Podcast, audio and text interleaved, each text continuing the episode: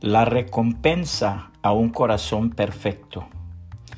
Porque los ojos de Jehová contemplan toda la tierra, para mostrar su poder a favor de los que tienen corazón perfecto para con él. Segunda de Crónicas 16, 9. Qué verdad tan alentadora la que el Señor nos comunica para vivir este día. Cuánta esperanza y alegría debe brotar de nuestro corazón al entender y creer las palabras que nos dice hoy. Sus ojos contemplan toda la tierra. No hay nada que se escape de su conocimiento, ni siquiera el corazón, ese lugar donde se asientan los pensamientos más íntimos, donde se esconden las verdaderas intenciones y se originan las actitudes determinantes de la vida en los hombres. El corazón perfecto para con Dios es aquel que recibe permanentemente el consejo divino, donde quiera que esté y en cualquier circunstancia.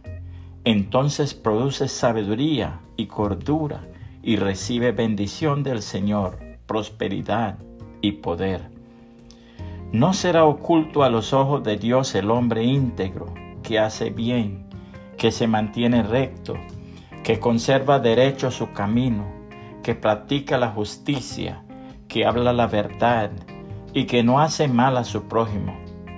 Este estará en pie, no resbalará, no caerá, porque el Señor será su escudo, su defensa y su victoria.